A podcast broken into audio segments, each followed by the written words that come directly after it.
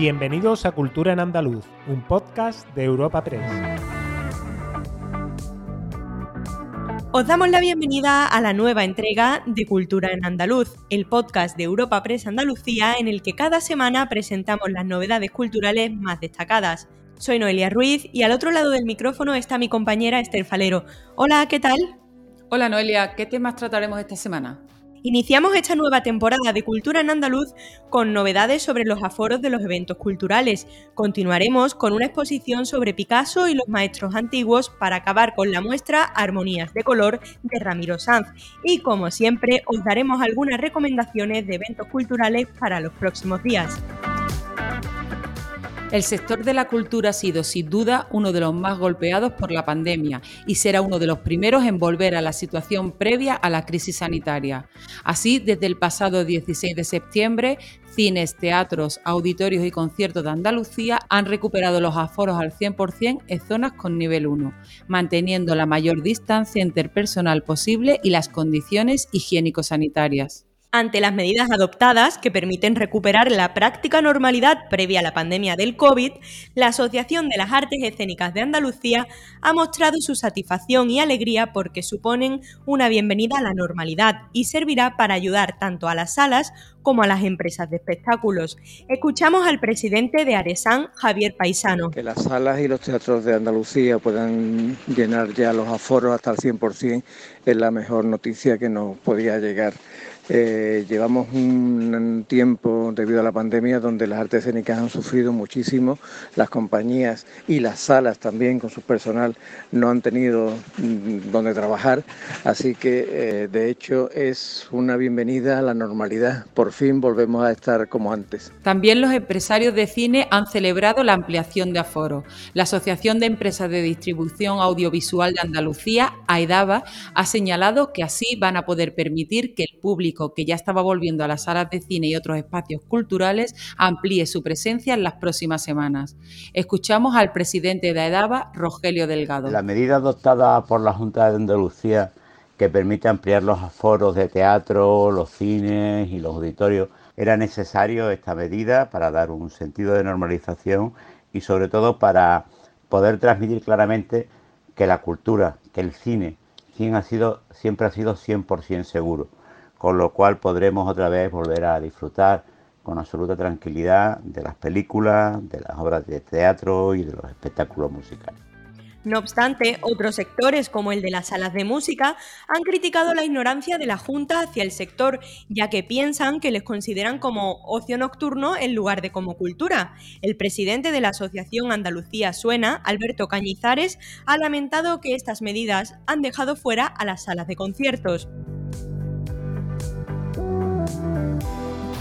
Desde el próximo 7 de octubre, el Museo de Bellas Artes de Sevilla acoge la exposición Cara a Cara, Picasso y los Maestros Antiguos, en la que las obras del genio malagueño dialogarán con el Greco, Zurbarán y otros artistas de la colección de la Pinacoteca Sevillana.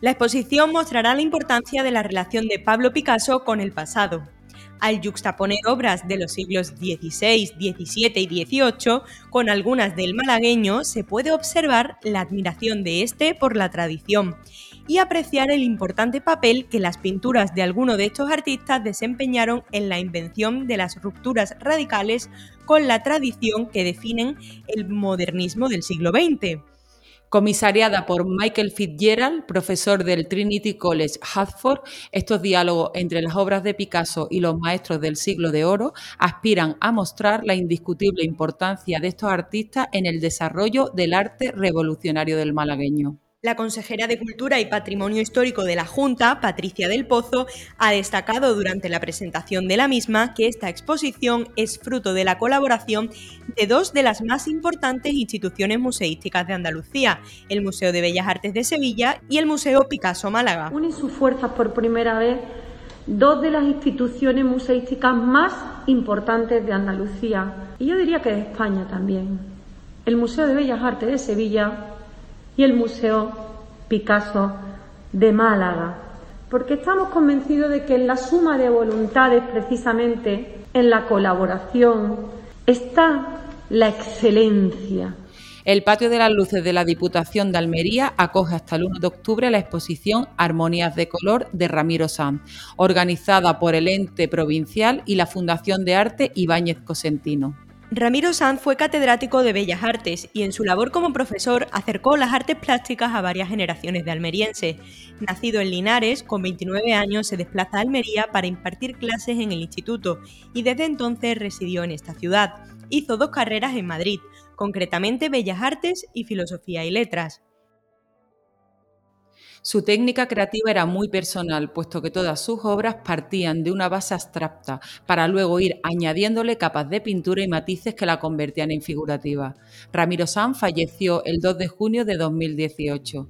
El diputado provincial de Cultura y Cine, Manuel Guzmán, ha explicado que esta es la tercera exposición del autor que acoge el Patio de Luces. Esta es la tercera exposición de Ramiro que se hace en este Patio de Luces, y es que hablar, por tanto, de Ramiro es como cuando uno habla de una galería de arte y se acuerda de un pintor, de un escultor, de, un artista.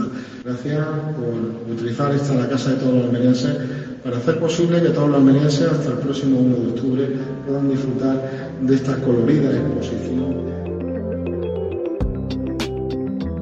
Agenda semanal de cultura en andaluz.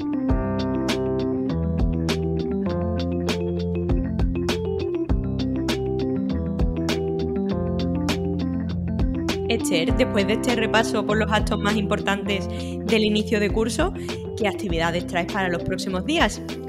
Pues antes de entrar de lleno en la agenda de los próximos días, me gustaría señalar que desde este miércoles se pueden adquirir en las librerías de toda España las obras galardonadas con los premios Manuel Alvar de Estudios Humanísticos y Antonio Domínguez Ortiz de Biografías 2021. Se trata del ensayo titulado Soldados y Padres de Guerra, Memoria y Poesía de José Jurado Morales y Leandro Fernández de Moratín, el ilustrado errante de David Félix Fernández.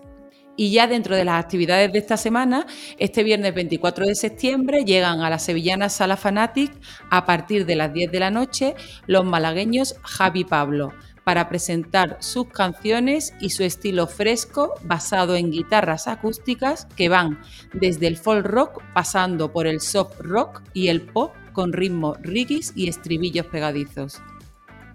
Siguiendo con conciertos, el 28 de septiembre el italiano Zucchero será el protagonista de icónica Sevilla Fest autor e intérprete de grandes éxitos como Baila Morena o Senza una donna y con más de 60 millones de discos vendidos, el artista es admirado y actuado con estrellas de la música como Sting, Elton John o Stevie Wonder, e incluso con cantantes líricos como Pavarotti y Andrea Bocelli. Y también a partir del 28 de septiembre, la Fundación Tres Culturas vuelve a ofrecer una de las propuestas de mayor acogida dentro de su programación, las visitas guiadas a su sede en Sevilla, el que fuera pabellón de Marruecos durante la exposición de 1992 y en la actualidad pabellón Hassan II. ¿Y tú, Noelia, qué otros apuntes culturales nos recomiendas para próximos días? La Orquesta de Cámara de Viena se estrena en Andalucía con el concierto Navegando entre áreas y danzas, que podrán disfrutar los amantes de la música clásica el próximo 25 de septiembre en Jaén y un día después en Córdoba. Además, la música celta regresa este sábado 25 de septiembre a la localidad granadina de Cuyar Vega con la cuarta edición del Festival Celta Sur. Las actuaciones comenzarán a las 8 de la tarde en la plaza del ayuntamiento. Y por último, en Sevilla puede visitarse hasta el 15 de noviembre la exposición fotográfica Galería de Espejos 21 Miradas Andaluzas en la Fundación Valentín de Madariaga y Olla producida por el Centro Andaluz de la Fotografía y comisariada por Juan Manuel Bonet, propone un viaje personal por el presente de la fotografía andaluza a través de 21 nombres. Disfrutad, os recordamos que cada jueves ofrecemos una nueva entrega de Cultura en Andaluz. Despedimos esta entrega de Cultura en Andaluz invitando a todos nuestros oyentes a descubrir el resto de episodios de este podcast, así como todo el catálogo de programas de nuestra red a través de europapress.es barra podcast. Recuerda que además todos ellos están disponibles en las principales plataformas de podcasting.